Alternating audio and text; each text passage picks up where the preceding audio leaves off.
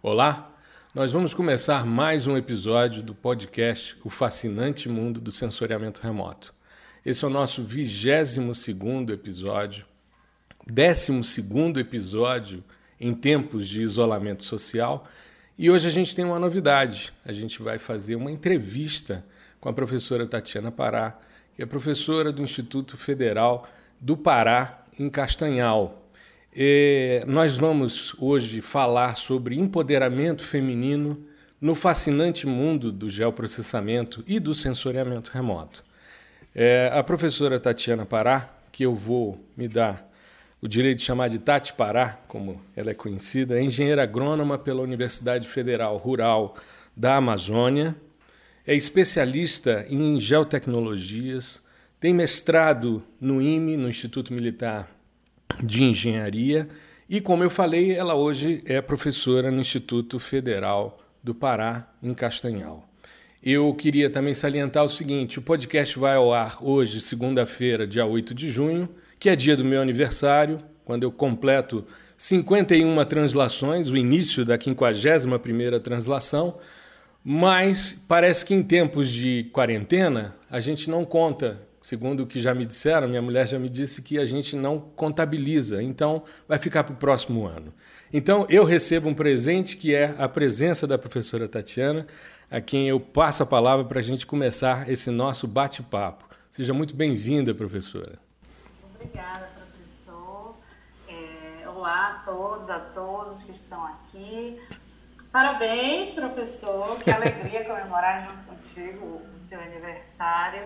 É, tudo bem que a gente não vai contar esse ano, mas é um momento de reflexão, né? É, e na verdade a gente que agradece esse presente que é o teu trabalho, de colaborando, né, com o podcast, com os vídeos, com as atividades, enfim, eu acho que a gente que ganha é, nesse dia especial. É, agradeço também o convite por participar aqui do podcast e, e eu acho que é isso. Vamos lá, eu estou super empolgada aqui para a gente falar um pouquinho desse tema que eu adoro muito, que é desse empoderamento feminino. Maravilha.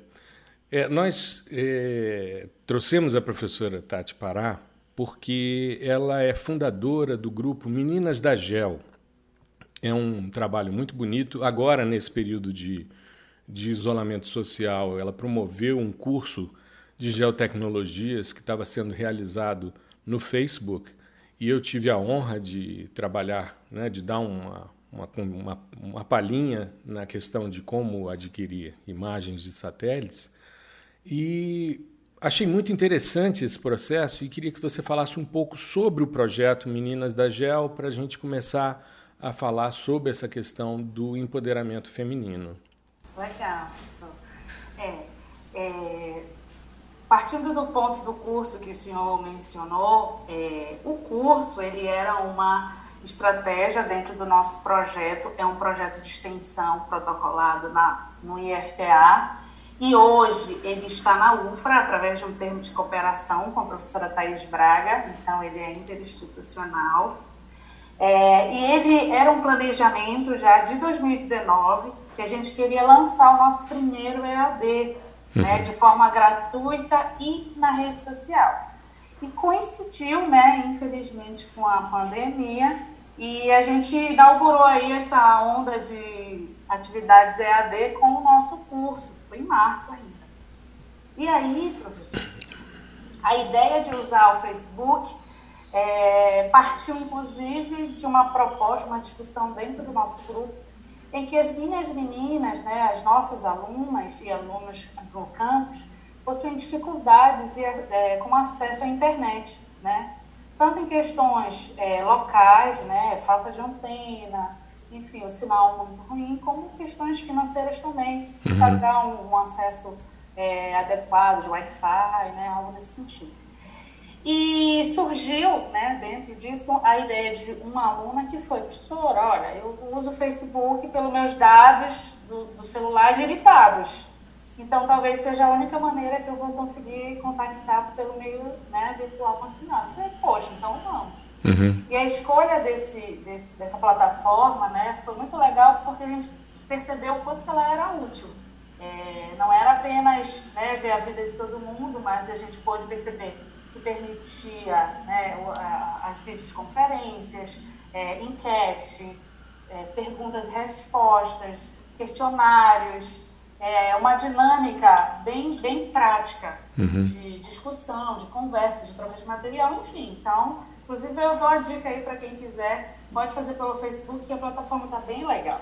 E aí, é, essa proposta, né, ela é um pouco, engloba, na verdade, um pouco de que o, todo o projeto. É, ele é um projeto de ensino, pesquisa e extensão. Né? Uhum. Ele é, é, os três eixos, por quê? A gente, quando é, chama as nossas meninas, a gente faz um trabalho de ensino. Uhum. E aí, para falar do ensino, eu vou voltar um pouco no tempo. Como certo. surgiu o, o grupo? É, eu conheci o grupo através de um evento lá uhum. em, no Pará, que foi o FLISOL, que é o Festival Latino-Americano de Software Livre.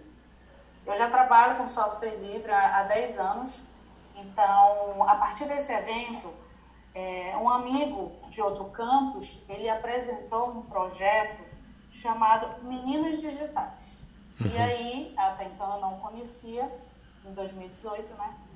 E ele falou que dentro da Sociedade Brasileira de Computação estava havendo né, uma movimentação de empoderamento feminino e que é, estava promovendo projetos que fizesse inclusão de mulheres e o fortalecimento para a manutenção dessas alunas nas, nas aulas, nas instituições. Uhum. Porque estava ocorrendo muita evasão, principalmente do gênero feminino. Uhum. E aí eu falei, puxa, legal, caramba, né? Eu não sabia desse projeto. E aí fui lá, entrei no site, procurei. E como o senhor falou, eu sou agrônoma de formação. Uhum. Entretanto, né, dentro da agronomia a gente consegue percorrer aí vários caminhos, várias, várias trilhas. Dentro delas eu encontrei as geotecnologias, né, a cartografia, a topografia e o geoprocessamento, junto com o sensoriamento remoto, que né, deixa a gente apaixonar. Sim. E eu falei, meu Deus, calma, mas eu sou agrônoma, eu lido com as ciências agrárias, o que, que eu vou fazer aqui na sociedade de computação? E aí eu estava assim, eu disse, ah, tá na minha cara, tá óbvio, né? E aí eu falei, não, cara, sem geoprocessamento, né? Sem informática e computação não tem geoprocessamento. Claro. Na verdade, ele sai, é, o conceito surgiu pelo avanço da tecnologia, da informática e da computação. Ora, então eu sou da computação também. Com certeza. Exato. E aí eu peguei, entrei em contato né, com a Sociedade Brasileira de Computação, expliquei que eu estava muito interessada nesse apoio, nesse reforço. E eu, eu elaborei esse projeto, né, que visava fazer o fortalecimento é, das meninas, principalmente nas instituições, a, a exemplo do IFPA Castanhal, no curso de agronomia e agropecuária, então surgiu aí das ciências agrárias, para que a gente conseguisse incluí-las no mercado de trabalho de geotecnologia. Uhum. Né? Como? Promovendo ensino, pesquisa e extensão dessas áreas né, de assessoramento remoto, de geoprocessamento, da própria computação e programação, né, com Python, banco de dados. Né? Então, são coisas que estão no dia a dia do geoprocessamento e que na instituição a gente não estava dando o devido valor. Uhum. E aí, em 2019, eu consegui protocolar ele na Sociedade Brasileira de Computação e é, eles acataram o pedido, né? E foi que a gente virou Menina Digital. Sim. Então, nós somos chancelados pela Sociedade Brasileira de Computação como Meninas Digitais, que é exatamente esse empoderamento feminino nessa área. Uhum.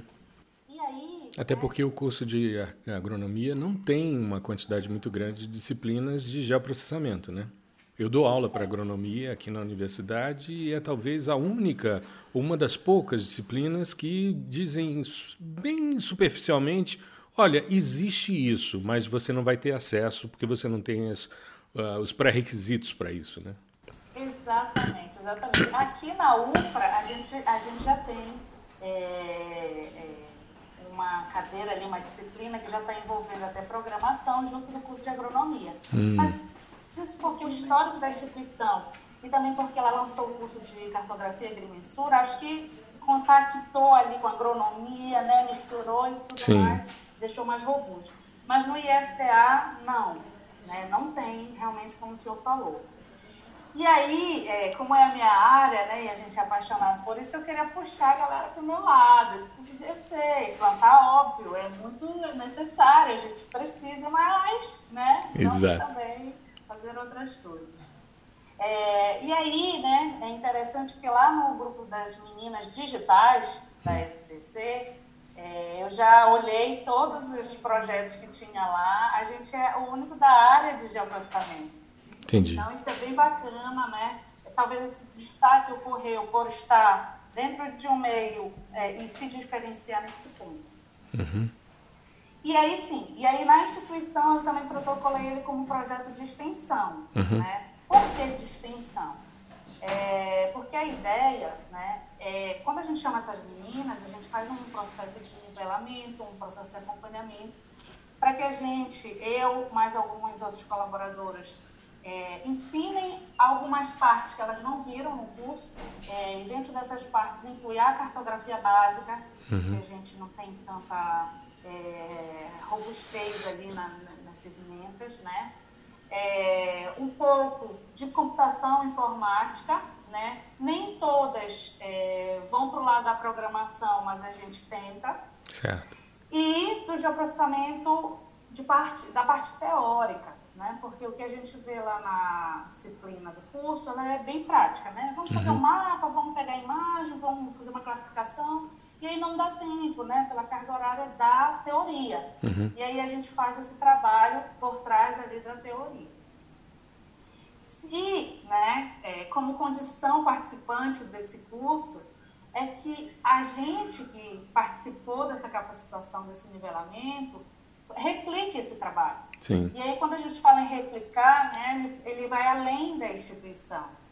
Então, a gente, como no meu instituto a gente trabalha com ensino médio, superior e até pós-graduação, a gente capacita o time das meninas uhum. e elas vão capacitar as meninas do ensino médio e também da pós-graduação a gente já, já teve esse contato. Que né? legal. E a partir daí a gente sai do muro da instituição vai em outras instituições também fazer esse relacionamento de capacitação, né, de troca de conhecimento é, e de empoderamento. Uhum. E aí, essa parte do empoderamento, ele nasce pelo reconhecimento dessas meninas. Né? Quando a gente criou lá o grupo, é, eu sempre perguntava, meninas, por que vocês querem entrar nesse grupo? Né? É um grupo novo, vocês ainda não sabem muita coisa. Ah, professora, porque eu não sei, na hora da aula, professora, o professor não deixa nem a gente pegar em tal coisa, né, no equipamento, ah, gente, não isso, não aquilo. Então, pontualmente, né, é, isso foi discutido já no meu instituto e ocorre dentro de sala de aula, né, uma como eu posso dizer, uma omissão das meninas em se destacar na disciplina pela metodologia, pela pedagogia que está uhum. sendo colocada na sala de aula. Entendi. É, entendeu? E aí, quando você via no sétimo, oitavo, nono semestre, você não via um TCC de uma turma de 50 pessoas que incluía uma geotecnologia qualquer. Não era interessante, né? era mal vista. Inclusive, ela é chamada da famosa rasgabeca, é essa disciplina. Eu falava, gente, mas é tão fácil. fácil para quem sabe, né? É. E como, como qualquer disciplina. Com certeza. E, então foi um pouco né, dessa dinâmica local né, que me fez dizer, calma, eu acho que essas meninas precisam de um pouco mais de apoio, precisamos clarear e mostrar para elas que não é esse monstro todo, que é possível e que é viável. Né? Então é através como a gente sabe que é da educação, que a gente transforma né, individualmente. E o, o, nosso trabalho é esse, né? Transformar, mostrando para as meninas que já o processamento é possível, e é, é, possível com software livre, é possível com imagens gratuitas, é possível com rede de colaborações que a gente tem não só no nosso local, mas no Brasil inteiro, como o senhor, uhum. é, eu, eu lhe incluo nessa rede de colaboração, junto com a gente. E é isso. Esse é as Meninas da Gel. Maravilha. E a questão do nome, Meninas da Gel, você pode explicar um pouquinho para gente? Sim, sim. É, a escolha desse nome, né, ela foi uma escolha coletiva de algumas meninas que estavam lá e a gente debateu muito sobre ele, muito, assim, foram dias, semanas, acho que chegou meses e a gente conversando sobre o nome e a logo. É, e uma das pautas dentro dessa escolha, né, é que a gente não é um grupo só de meninas e só para meninos. Maravilha. É um grupo é, que a gente quer promover a igualdade. Né? A gente está dentro lá da nossa ODS, sim. A uhum. ideia é promover a igualdade e o respeito né, com as mulheres dentro do mercado de trabalho, dentro da agronomia, da geotecnologia e computação. E aí a gente ficou, mas e aí o nosso nome, né? Uhum. Como é que não vai parecer só de meninas e para meninos? Sim. E aí existe né, uma mensagem subliminar por trás disso, que na verdade nós somos é, meninas, somos da geotecnologia. Né? Hum. E aí ganhou um, um, apelido de meninas da geo. Uhum.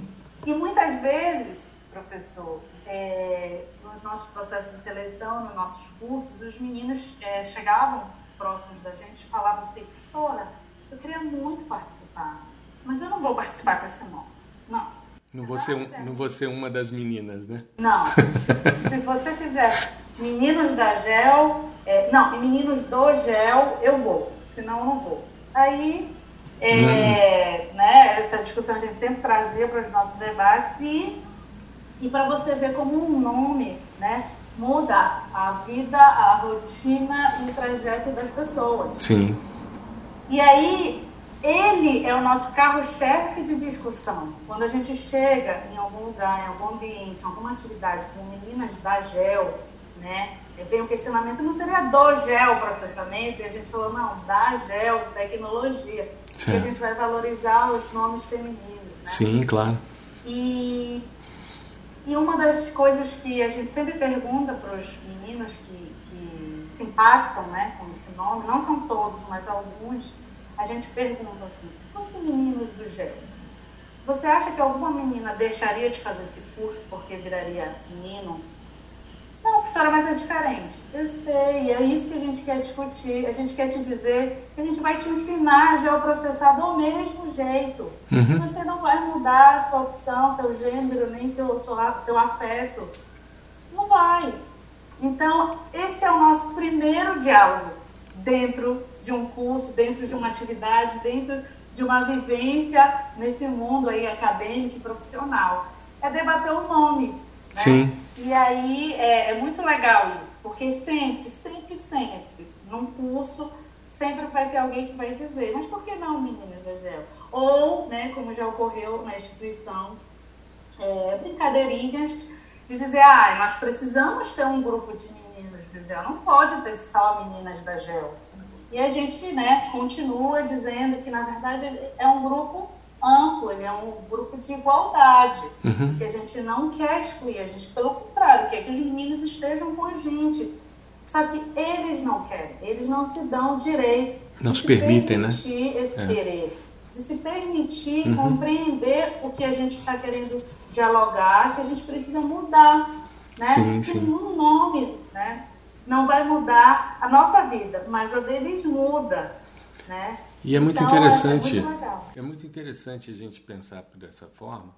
É, eu, eu trabalho na universidade, mais na região centro-sul, né, na capital do país, e o debate é muito intenso, é muito intenso e, e muito rico.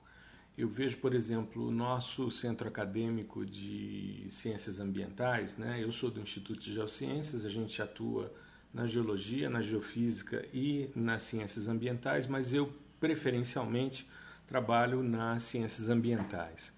E houve toda uma discussão muito, muito rica e muito produtiva no âmbito do centro acadêmico e que chegou ao colegiado, que é um consórcio né, de eh, unidades acadêmicas, a questão do assédio, do assédio dentro do ambiente universitário, não só por parte de professores, mas por parte dos colegas também.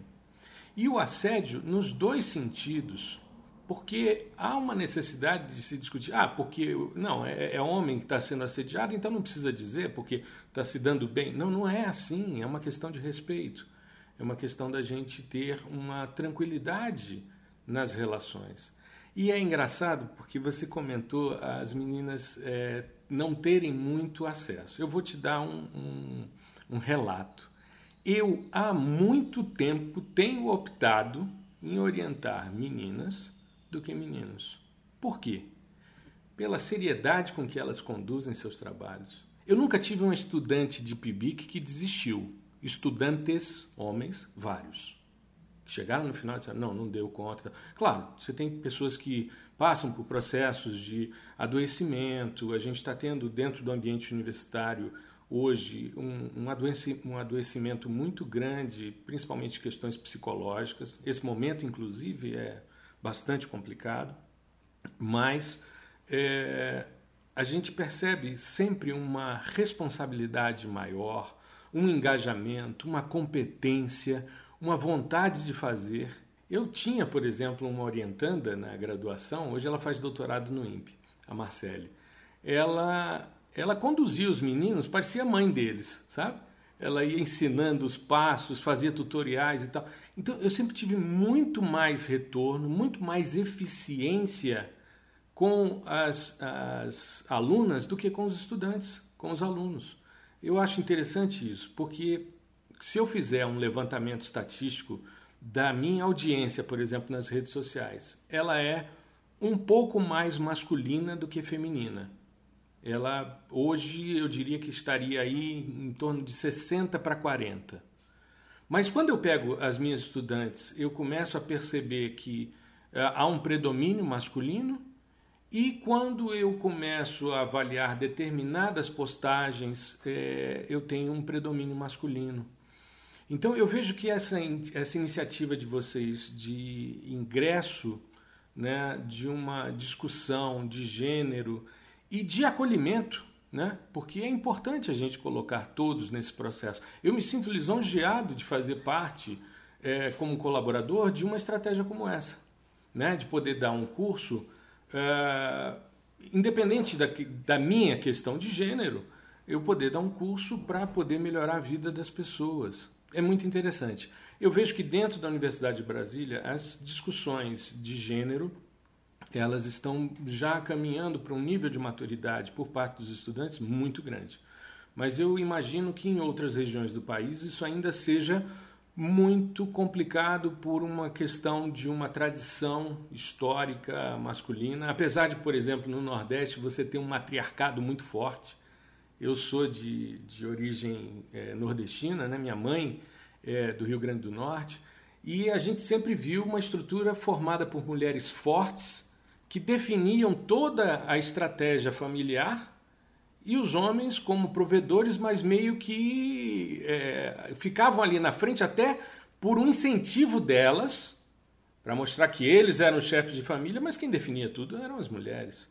Né? Então eu venho dessa, dessa tradição. A mulher nordestina ela tem essa, essa característica muito forte de de determinação, de dizer como é que o menino vai andar, de como é que ele vai se vestir. Então, assim, os meninos pequenos eles ficam muito ali sendo é, tutoriados e tal pelas mães e é uma presença muito forte. E depois eles procuram né, essa reprodução nas suas mulheres, então elas acabam também fazendo esse papel e é muito interessante essa questão. Mas em termos de mercado de trabalho, eu acho que são é, realidades regionais muito, muito distintas. Mas eu sou procurado preferencialmente pelas estudantes para fazer iniciação científica, mestrado, TCC, mestrado, doutorado, elas têm mais eficiência. Se eu pegar, por exemplo, as doutoras que eu formei, elas publicaram muito mais do que os doutores que eu formei. Até hoje eu tenho é, ex-alunas que me mandam mensagem dizendo: Gustavo, olha, aquele pedacinho da tese eu mandei para tal periódico, foi aceito. Então ficam me relatando, não estou nem sabendo direito o que está acontecendo, porque elas já estão nas suas universidades, tocando suas vidas, e até por uma questão muitas vezes de gratidão ou pelo fato de ser da tese, aí me notificam e tal. Então é assim, eu tenho uma, uma dinâmica de produção muito intensa com com as, as meninas da GEL, né? Do que com os meninos do GEL, né? E isso que tu falaste, professor, é, é muito perceptível. É, assim, foi, foi bem claro e é uma das questões que a gente fala. A gente fez uma iniciação né, a um estudo do feminismo. Ele não é intenso, não é a minha área, uhum. mas eu ando estudando um pouco mais e, na medida do possível, as meninas também estão fazendo esse estudo. E é um pouco desse estereótipo. Uhum. E tu claramente apresentaste ele, né? Uhum. A gente não pode errar, professor a gente não pode se dar o luxo de abandonar o nosso projeto. Porque a gente, como eu te falei, né, eu, eu dentro do meu projeto acadêmico, eu planejei meu projeto familiar. Sim. Eu parei, meu esposo não parou, uhum. né? E, então, é diferente algumas questões e a sociedade não permite que a gente erre, né? Não permite que a gente desista Exato. Né? Por quê? Porque a gente tem que ser forte sempre. Isso é um estereótipo que a gente gostaria de quebrar. Saiu um, saiu um estudo agora sexta-feira, do, é, eu acho que foi sexta-feira, pelo menos foi na sexta que eu li, do IBGE, mostrando que as mulheres estão trabalhando muito mais nesse período de isolamento social. Eu vejo aqui em casa, eu vejo aqui em casa. Né? A gente manteve as nossas é, é, a gente tem uma, uma pessoa que cozinha né, todo fim de semana para fazer a alimentação da semana, né, bota em marmitas. Aqui em casa somos todos adultos, né, até o meu mais novo tem 21 anos, então é, é mais fácil né, do que com criança pequena nesse momento.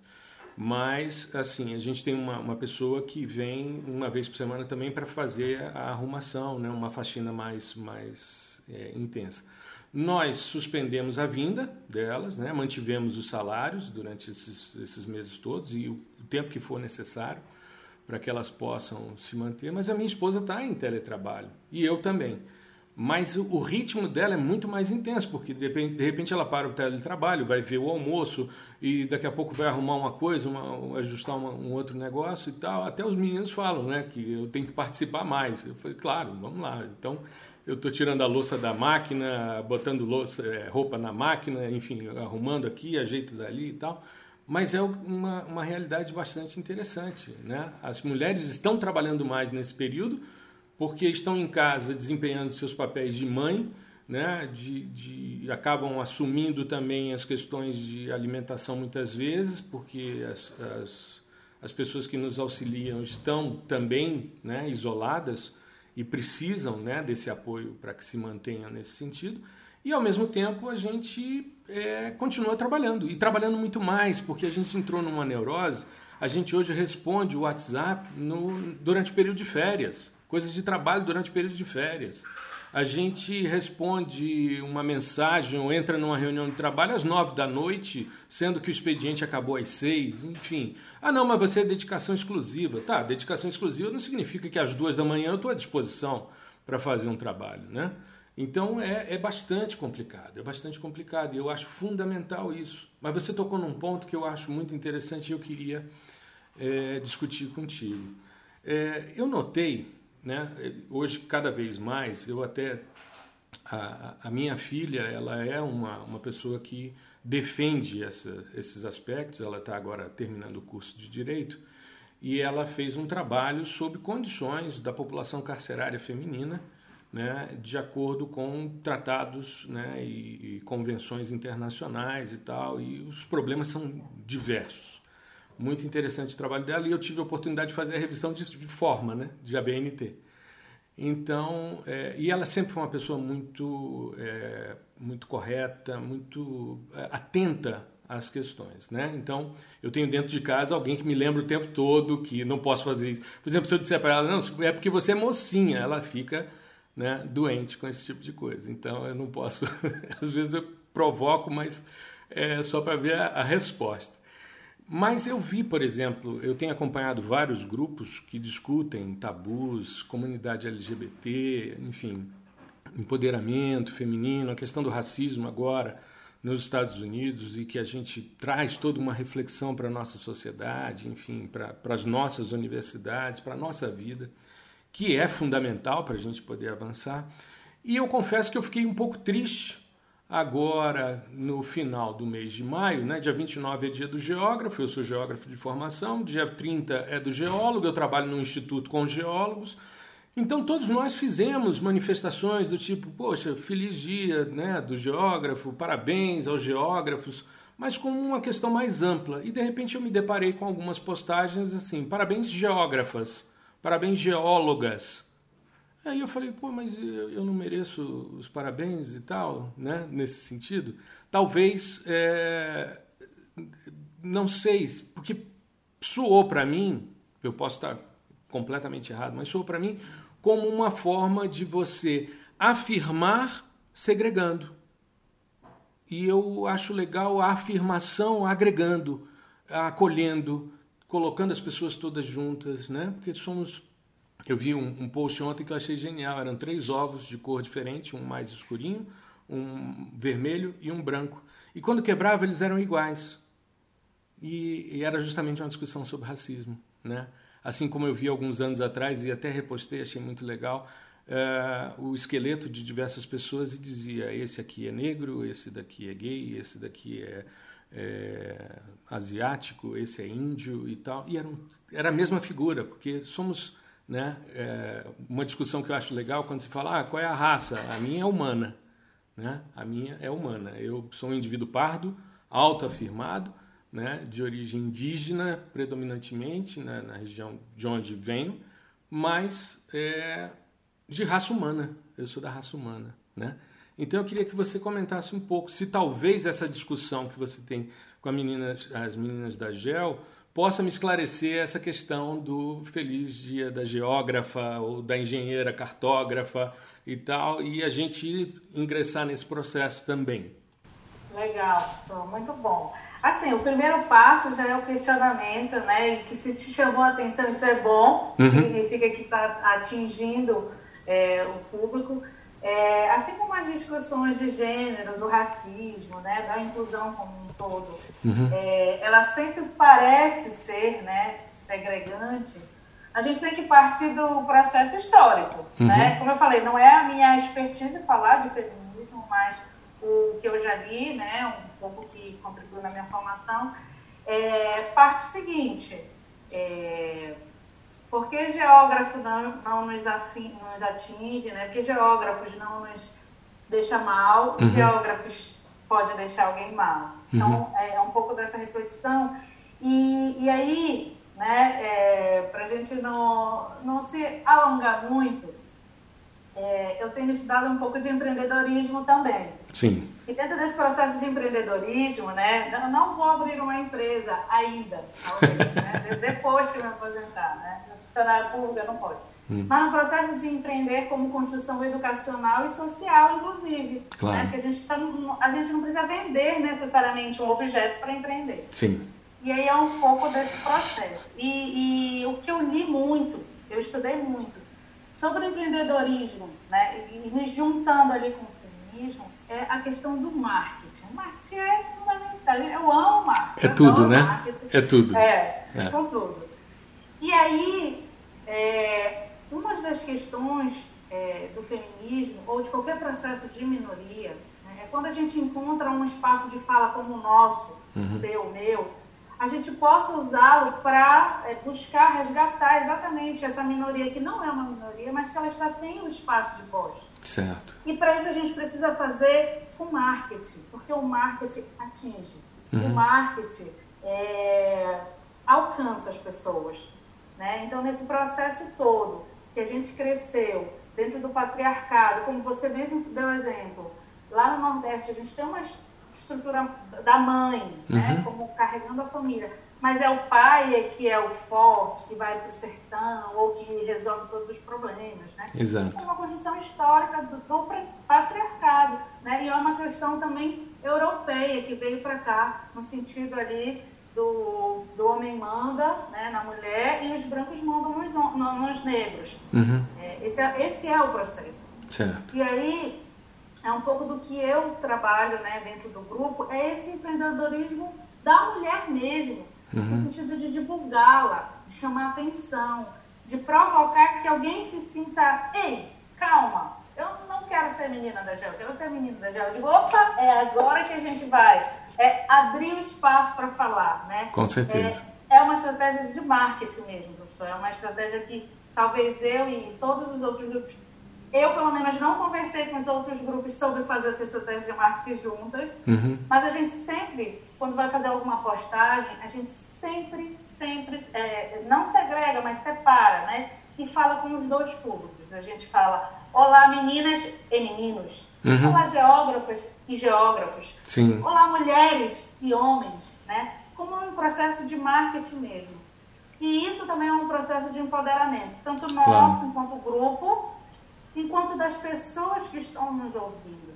Porque a gente já teve relatos, é, já teve relatos muitos assim. As meninas elas se sentem mais confortáveis em chegar com a gente e dizer: caramba, professora, eu não sei. Caramba, professora, eu passei por isso. Caramba, professora, eu estou naqueles dias. Uhum. Professora, fiquei grávida, e agora? Certo? Então, são assuntos que, quando você vê um grupo recheado de mulheres que estão atentas a isso e que estão dispostas a te ajudar, você se sente mais é, à vontade disso. Uhum. E isso pode ter refletido, professor, nas tuas orientandas, uhum. né? Não acompanhei todo o teu processo de seleção, mas pelo que tu contaste, uhum. você teve uma conquista aí de que as mulheres, na verdade, conquistaram mais é, a, a, parte acadêmica, publicações, do que talvez os meninos, né? Vamos pensar assim. Isso pode ter sido é, uma forma de empoderamento, talvez, indireta.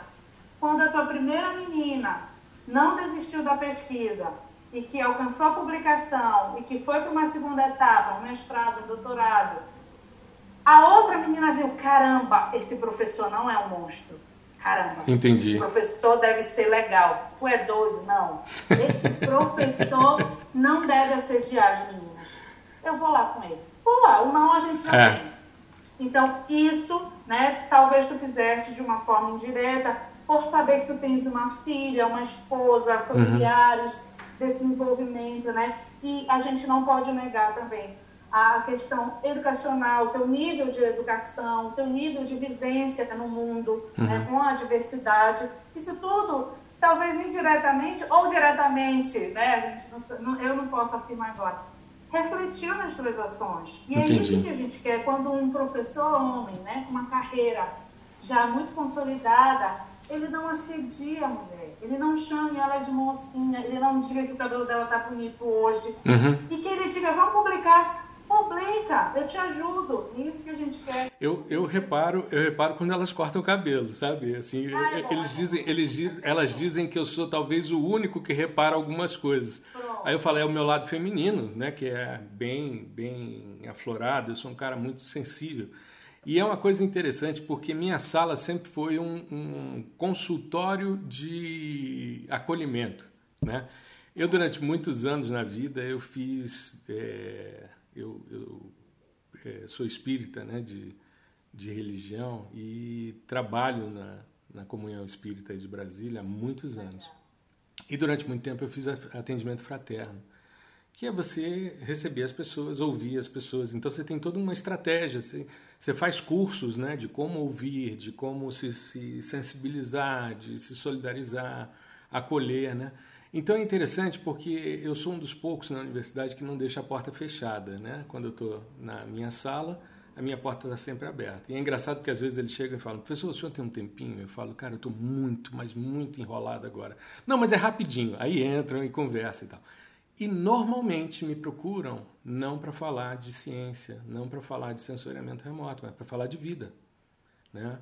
De chegar para mim e dizer, olha, professor, estou passando por tal situação e tal, como é que eu posso né, trabalhar essas questões. Mas quando houve essa discussão de assédio, havia, eu fiquei impressionado com a, a quantidade de relatos né, de, de, dos estudantes, não só com relação a professores, mas dos próprios estudantes, e, e como é importante a gente trazer essa questão. Eu vejo que essa estratégia de marketing realmente funcionou, porque eu, é, não é por maldade, até pode ser ignorância minha, né? Porque eu sou de uma geração em que a gente usava o gênero masculino como algo para toda espécie. Né? É, então, ainda é, é, ainda é assim, né? Então, é, até hoje me soa esquisito quando eu vejo alguém falando boa tarde a todos e a todas. Eu acho assim que tá, é, assim falou para todos e, e para todas, né? Mas é, é uma questão que eu a cada dia aprendo mais e é por isso que eu quis, né, nesse primeiro nosso episódio do podcast, falar sobre um tema que é tão é, amplo e com uma pessoa que está envolvida nesse processo e quem eu admiro bastante, porque vejo, né? Não, mas é sério, eu admiro mesmo, porque eu vejo como deve ser difícil é, para as meninas num local em que você tem pouco acesso à informação, à internet, a dados, né? A estratégia, por exemplo, de Facebook, para mim foi muito interessante, justamente porque as pessoas acessam com pouca disponibilidade de acesso. Então, é, para mim é, é, um aprendizado constante. É um aprendizado constante. Eu aprendo com os meus filhos constantemente. Não, pai, você não pode falar isso, porque não é politicamente correto. Falar, ah, legal, né? Eu venho de uma sociedade é, que está mudando com uma velocidade enorme e eu estou sempre aberto a essas mudanças justamente porque eu acho que a gente não envelhece quando a gente convive com os estudantes. A gente está sempre trabalhando com a meninada e está sempre se mantendo ali, né? E eu tenho que estar atento a tudo isso.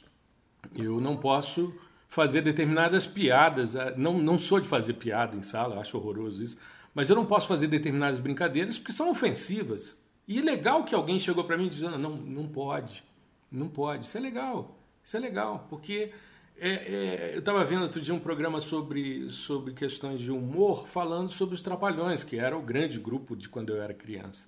Né? E é uma brincadeira politicamente incorreta o tempo todo. Talvez hoje eles não teriam espaço. Não teriam espaço. Né? E, mas a, a, minha geração morria de rir domingo à noite, antes do Fantástico, assistir os Trapalhões e ver aquelas piadas bestas e tal, e que eram homofóbicas, eram misóginas, enfim, mas que tinha toda uma, uma questão cultural que está mudando, e que bom que está mudando. Né? Mas diga. E, e aí, professor, é, hum. a recíproca é verdadeira, né? eu lhe admiro muito, é muito legal saber que o senhor é, me considera assim, né? Claro. É, isso, isso nos empodera, então ouvir né, de uma pessoa tão renomada que a, o nosso papel também está né, tá alcançando. Aí em Brasília, né, a UNB, para a gente é uma honra, para as nossas meninas que estão aqui do ensino médio, do ensino superior, também é uma honra é, ter isso. E esse é o nosso papel, professor como professores, né? Uhum. Como papel, educador, né? Exato, o educador ele precisa abrir esse espaço. E você falou uma coisa muito interessante, que a gente está numa geração, eu sou um pouco mais nova que o senhor, uhum. mas o senhor já passou por uma geração que não teve é, é, essa diversidade num período de tempo grande ainda. Eu talvez já tenha tido contato maior com a diversidade. Sim. Né? Então é um processo de construção também é, individual. E é, só de saber que a sua sala fica aberta, né, uhum. já transforma o seu setor, tenho certeza, já transforma uma turma. Uhum. E é isso que a gente espera dos nossos educadores, que a gente consiga fazer essa transformação né, diariamente. Não é fácil. E aí, só para a gente falar ainda sobre esses gêneros, hum. agora não é só todos e todas, hum. são os todex ou tudes. Ah, que é o que tem o X no final, né? Eu estava lendo Sim. isso e não estou entendendo. Eu, tô, eu tenho que aprender essas coisas com muita. Por isso que eu gosto de bater papo para a gente ir aprendendo, né? Exato. Então, é pensando né, na comunidade LGBT, hum. que também passa por todo esse processo que a gente está vendo, é, de, de, falta de inclusão, de acesso, né? É, é, um grupo que eu venho tentando conquistar para as meninas da GEL, mas ainda não consegui conquistá-los. Uhum. Mas é um grupo que eu gostaria de estar trabalhando, eu gostaria de ver os travestis todos fazendo sensoriamento remoto. Com é, certeza. É o que eu quero ver, porque eles não estão tendo essa oportunidade. O que, o que a sociedade e as instituições estão oferecendo para eles é, é, numa área específica, infelizmente. E a gente precisa botar essa galera na engenharia, né, nas agrárias e tudo mais. E aí, também, fazendo essa parte do estudo, eu, eu vi, né? É Tudex. Tudex. Tudex. Só que já o Tudex já não é mais o certo, professor. Por hum. quê? Se a gente usar, anotando supor, aqui. É, vamos supor Tudex, né? T-U-D-X-S. Se a gente for utilizar no meio virtual, hum. a gente não vai conseguir fazer é, inclusão é, com os surdos e com os é, cegos. Certo. Por quê? Porque o X não é vogal e ele não tem nenhuma outra tradução. Uhum. Então, né, as inteligências artificiais não vão conseguir traduzir o áudio, né, uhum. e as línguas de sinais também não vão conseguir traduzir os sinais. Então, um pouco por causa disso, é, o, o X não está sendo usado. E aí, a, a comunidade LGBT ela pede que se use os artigos neutros, que seria o I e o U. Então é hum. tudes. Tudes. Né? Então, é, ou tudos. Né? Então, bom dia a todos, ou a tudes. Isso é muito legal. Então, é, é uma construção que a gente está fazendo, inclusive da própria língua portuguesa. Né? Então, a gente uhum. tem que treinar para conseguir falar. À medida do possível, eu vou já incluindo, né? É, nessa minha fala, uhum. né? Não é fácil também. Sim. Mas eu, eu sempre tento fazer essa inclusão aí. E, né, mais uma vez reforçando, é, é uma maneira de marketing, é uma maneira assim de chamar atenção. E acho que esse é o nosso espaço, esse espaço que o senhor permitiu aqui. É um espaço maravilhoso, rico, uhum. que a gente vai poder contribuir e chamar mais essa galera para junto da gente, do sensoriamento remoto, do geoprocessamento, né? É, é o que a gente quer. Com certeza. Não, eu acho fantástico isso, porque é, eu me recordo, eu, eu era diretor do Centro de Estudos Avançados Multidisciplinares da UNB, quando chegou o primeiro processo de é, nome social. Acho que é nome social. Né? Que era como o indivíduo gostaria de ser chamado. E, e, e, o processo era justamente porque na chamada tinha um nome, mas ele queria ser chamado pelo nome é, social. E eu fiz toda uma, uma discussão interna para que a gente respeitasse essas questões. Né? Outro dia aconteceu um fato interessante. Meu filho mais velho, você vê que eu falo de família o tempo todo, né? Eu já falei do meu caçula, que é fotógrafo, né? A minha filha está se formando em direito e o meu filho mais velho é ator de teatro musicais e tem uma drag em São Paulo, né? É, e é interessante porque outro dia ele estava fazendo uma live no Instagram é, sobre maquiagem de drag, que é uma coisa super difícil e ele domina muito, né? Ele fica, ele fica muito bem montado e tal, Bettina Drag. E aí o Beto estava fazendo essa live e eu entrei com uma solicitação, porque nós estávamos aqui na sala, é, e eu entrei. E aí o pessoal da minha audiência entrou achando que eu estava fazendo uma live. Aí eu expliquei, aí ele disse, pai, o que está havendo? Essa quantidade de gente entrando aqui, eu não conheço ninguém e tal. Eu falei, não, peraí, deixa eu explicar. Gente, é o seguinte, meu filho mais velho é ator de teatro musicais, ele tem uma, uma drag, ele está fazendo uma apresentação aqui de uma live sobre maquiagem de drag e eu entrei para dar um beijo para dizer a ele que estava morrendo de saudade e que como ele estava ficando bonito, né, bonita, ali na montagem e tal. Então ele teve vários colegas dele que também têm drags e que fizeram sucesso. Então eu convivi com, com vários deles lá em casa. Era uma coisa interessante porque às vezes chegavam dois rapazes lá em casa, aí saíam duas moças para ir para uma festa montadas e tal, e eu achava aquilo o máximo, né? Achava muito legal. E, e, todos eles foram me ensinando como é, trabalhar dessa maneira. Então, os meus alunos também se identificam quando me veem dentro desse contexto. Sabe, eles olham e falam: ah, o professor não trata só de imagem de satélite, não, ele também tem essa, essa possibilidade. Então, eles se sentem facilmente acolhidos. Eles batem na minha porta para conversar sobre seus problemas, sobre seus relacionamentos, né, sobre suas vidas. É, e é interessante isso, e é muito interessante. É, tive um, uma vez um, entrei no laboratório, a menina estava muito triste e eu percebi uma presença paterna muito próxima a ela. Né? E fui conversar com ela e era o dia que o pai tinha falecido, alguns anos, e ela estava muito saudosa e tal. E eu só disse a ela: fique tranquila, ele está sempre perto de você. Aí ela disse: Você está vendo alguma coisa? Eu falei: Não, nada, está tudo certo, está tudo beleza e tal, e vamos nessa, né? É um outro tipo de sensoriamento remoto, né? Exatamente, exatamente. Eu acho que falar disso aí certo. E, e professor, uhum. é, também nessa pegada da inclusão, é, lá no Instituto a gente é, trabalhou é, em um subprojeto também com a cartografia tátil.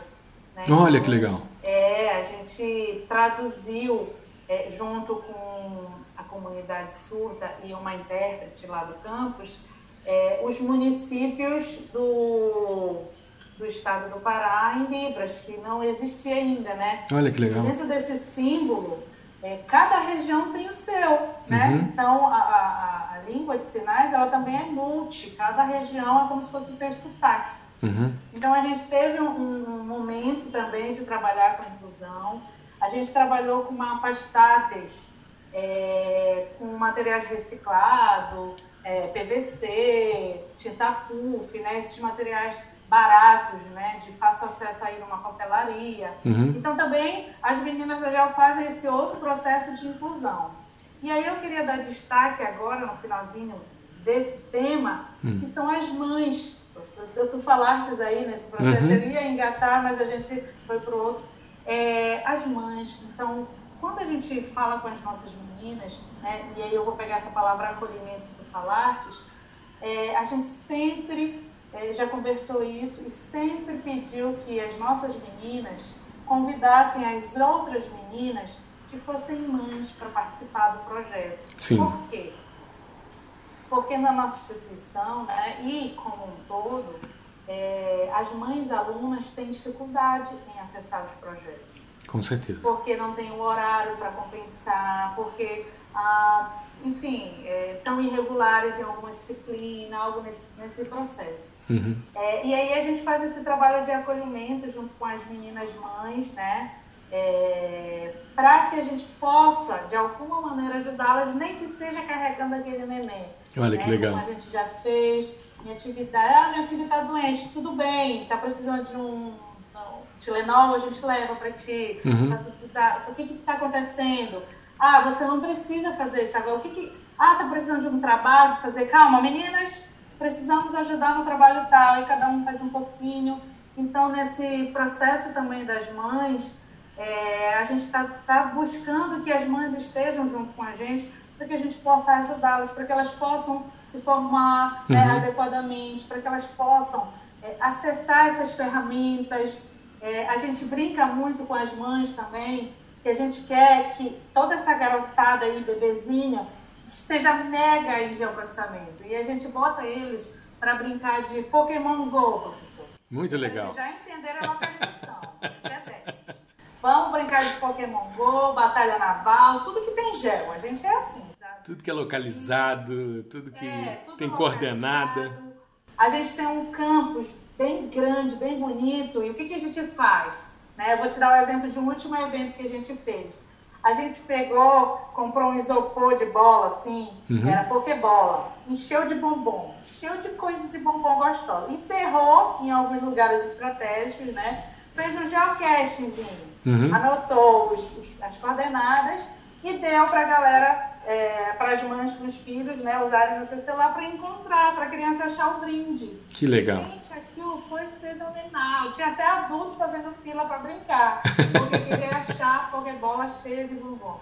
Então é uma maneira que a gente encontra também de dizer para essa mãe né, que o sensoriamento remoto está longe dela Sim. Pode, inclusive, ser uma brincadeira. Claro. Né? e que faz parte do. Pode ser divertido, pode ser inclusivo, Exato. pode ser dinâmico, né? E ela pode, de repente, se profissionalizar e, fazer daquilo um empreendimento, uma formação, uma área específica de atuação, enfim. Claro. Então, é, é muito legal. Assim, eu, eu, assim, eu tenho uma paixão, assim, é uma coisa. É como se fosse o meu terceiro filho esse projeto, porque é uma paixão. Às vezes, meu marido diz, Tati, para, tem muita coisa, muita menina, muito menina, muita criança que tu tá aí no meio. Mas é, é uma paixão mesmo, é, saber que a gente está contribuindo um tiquinho a mais, que não é só entrar em sala de aula, né? Que a gente pode ajudar também. A mudar a vida dessas pessoas, né? É, a mudar a vida dessas pessoas, né? Eu, eu na quinta-feira tive a defesa de doutorado de uma aluna minha que está assim no, nos dias de ter menino acho que agora no final de julho, é, final de junho, julho, ela tá para ter a neném. E é interessante porque eu tenho vários netos acadêmicos, sabe? Vários filhos de alunos que nasceram durante mestrado, doutorado. Eu sempre digo, sejam férteis, pensando no aspecto acadêmico, eles desvirtuam um pouco e acaba surgindo menino. É, acaba surgindo os meninos aí para a gente é, cuidar. Mas é muito comum. Eu, semestre passado, eu tinha uma aluna que ela vinha com, ela pegava o filho na escola, ele vinha, ficava sentado lá jogando no celular e tal, e a gente trabalhando o projeto dela junto com uma outra colega e tal, e é sempre um barato. E eu perturbo os meninos, eu gosto de perturbar os meninos, né, para ver se eles estão atentos ali e tal, então dou uma perturbada, chateio, ofereço um, um chocolate, uma coisa assim, mas estou sempre perturbando, porque senão não tem graça, né? A gente tem que, tem que fazer isso. Eu acho que a gente ficaria aqui mais um, horas e horas e horas conversando, porque o tema é fantástico, é maravilhoso. O, o trabalho realmente que vocês desenvolvem é muito interessante. E as redes sociais, elas têm essa potencialidade, a gente conhecer coisas boas que estão sendo feitas no Brasil e no mundo, independente de, de localização. Eu estava outro dia conversando com um cabo-verdiano que mora em Wuhan, na China, estava terminando o doutorado dele. A tese dele tem a ver com um trabalho que um amigo está fazendo e a gente conversando via uh, Messenger do, do Facebook. Então, o mundo hoje ele cabe no seu celular e está disponível. E a gente poder fazer esse tipo de interação é muito interessante. Eu vou encerrar né, agradecendo. É, é daria para fazer assim uma série né? Uma série. Ó, oh, é. antes do senhor me dar tchau, deixa eu lhe dizer, leva as meninas da GEL para o UNB, professor. Tá aí. Vamos vamos. parceria, vamos construir esse projeto junto. Vamos, vamos sim. As meninas que estão se formando na pós-graduação aí. Vamos, vamos, vamos sim, vamos sim. tá vamos gravado. sim. Não, tá gravado, registrado e todo mundo é. ouvindo né, no, no episódio do podcast. Vamos sim. Pronto. Vamos sim, vamos organizar isso direitinho. Eu vou conversar. Eu tenho, é, eu sou de uma universidade que a, a, reitoria é uma mulher e é uma mulher fantástica, né? É minha amiga, é professora no instituto que eu dou aula, né? E coordena com muita maestria a nossa universidade.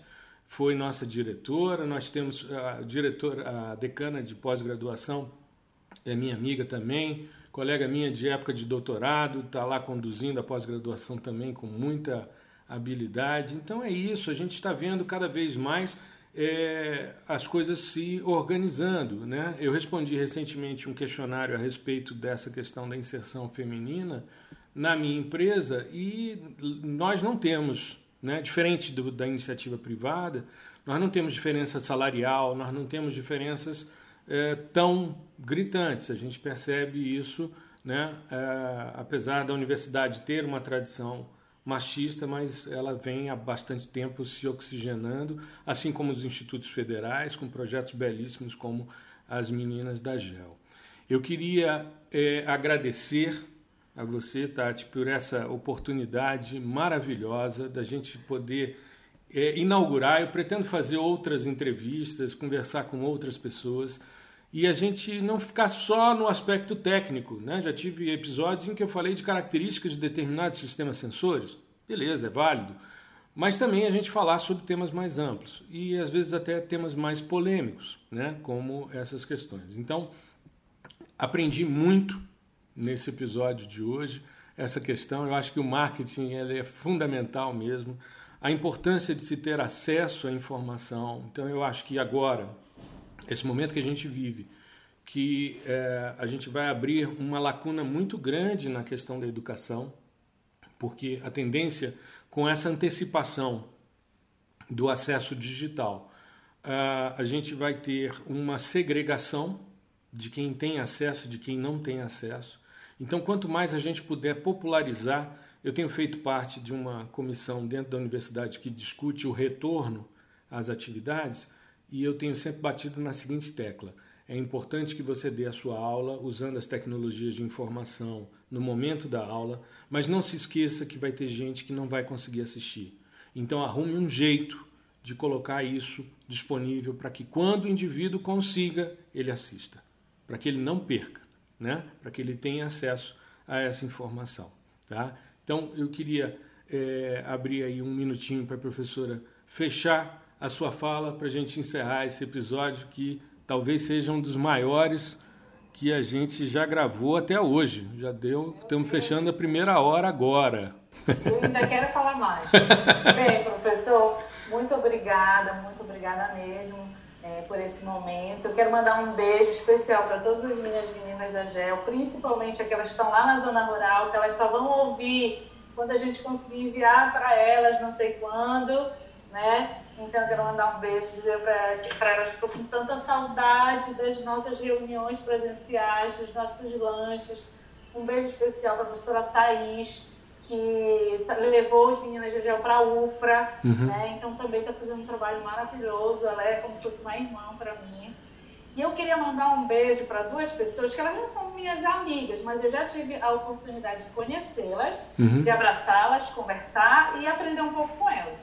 Que é a professora Elizabeth Moraes e a professora Evelyn Novo. Ah, Evelyn. Então, do INPE. Sim, exato, conheço a Evelyn. São símbolos né, do sensoriamento remoto é, eu aprendi o que eu aprendi com os livros delas, né? Uhum. Com o livro principalmente da professora Evelyn. E assim, eu sou apaixonada por ela. Eu conheci ela, peguei o autógrafo dela. e ela fez um vídeo para as meninas da GEL. Que legal. Esse foi o ápice da minha vida. Que legal. E, então eu quero mandar um beijo para ela. Espero que ela escute. Se ela não escutar, eu vou mandar no zap dela que ela me deu. Maravilha. Vou, vou, disponibilizar o MP3 para você, que ele fica menorzinho. Oh e aí você manda para as meninas no WhatsApp, manda para quem você quiser, tá? Eu vou editar. Colocar, professor, se o senhor permitir, no nosso podcast das meninas da GEL, a gente tem um, uma continha lá no Spotify. Claro. Ainda não engrenou por uhum. causa das meninas que estão longe, mas a gente pode também colocar lá. Sem problema. E, manda, e mandar um beijo para toda essa mulherada que trabalha com geotecnologia, que mapeia o mundo, né? que está aí trabalhando. Que vai para o espaço, né? Que vai para o espaço, como a gente teve agora. Exatamente, né? Então, mandar um beijo, dizer para elas encontrem professores, educadores, acolhedores, né? Em todos os lugares existe, uhum. tá? É, e, e, e, se apaixonem pelo gel como a gente é apaixonado. Acho que essa é a grande dica aí do momento. E é isso. Qualquer coisa, se precisarem, podem entrar em contato pelas redes sociais, que a gente sempre está aí conversando, divulgando, no que eu puder ajudar, contem comigo. Professora, muito obrigado. Eu acho que abrilhantou demais esse nosso episódio do fascinante mundo do sensoriamento remoto. Esse podcast que está toda semana na, no ar, né, falando sobre sensoriamento remoto, hoje mais amplo, com geotecnologias. O sensoriamento está dentro desse processo. Queria lhe agradecer, desejar tudo de bom para você, para os seus familiares, para as meninas da GEL. Vamos trazer isso aqui para o Centro-Sul também. Eu topo e a gente é, cada vez mais ver essa mulherada abrilhantando as geotecnologias. Né? Fica muito mais interessante quando todo mundo pode participar de forma igual e de forma é, bastante eficiente. Aprender com a diversidade é a melhor coisa que existe. Né? Tá bom? Uma boa semana a todos. Fiquem bem. Quem puder, fique em casa. E semana que vem estamos juntos. Um grande abraço.